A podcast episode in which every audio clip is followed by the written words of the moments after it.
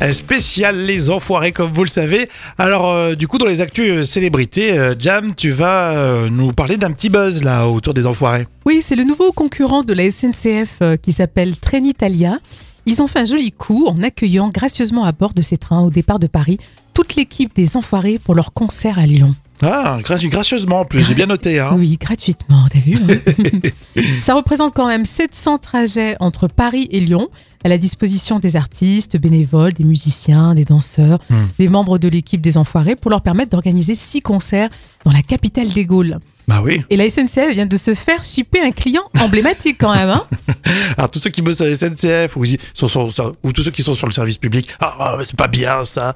Train Italia, bah, ils, ils ont fait euh, tout ça gracieusement. 700 trajets gratuits pour Ouais. euh, pour les enfoirés, c'est des économies pour les restos. Bah très bien, bravo à eux, on le dit. Non mais c'est vrai. Exactement. Euh, La SNCF, je pense qu'elle a intérêt à, à- à mettre en, se la mettre en veilleuse, on va dire.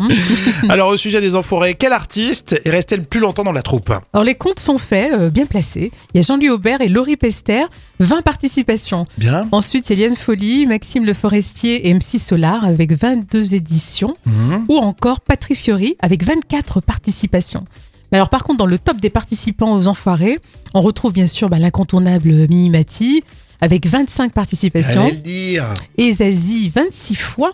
Et par contre, indétrônable, le Hmm. pilier Jean-Jacques Goldman avec 27 éditions. Alors ma question, est-ce qu'il est numéro 1 ou, ou pas? Et non, il n'est pas numéro 1, parce que la première place de ce classement, on retrouve Patrick Bruel, parce qu'il a euh, participé à 30 éditions, de 1993 à 2022. Eh ouais, il a pas lâché. Il a pas lâché, il c'est n'a pour pas ça. lâché. c'est Eh vrai. bah bravo Patrick Bruel, 1993-2022, il est toujours là. Oui. On a beau critiquer, mais il faut quand même les, les encourager, tous ces artistes qui donnent du temps pour, euh, pour les restos. Il faut qu'il y ait vraiment encore des, des anciens, quoi. Il faut vraiment. Bah que- oui, parce que oui, c'est ça exactement. C'est transgénération et c'est ça qui est joli aussi. Mais oui, c'est ça. Donc bravo Patrick.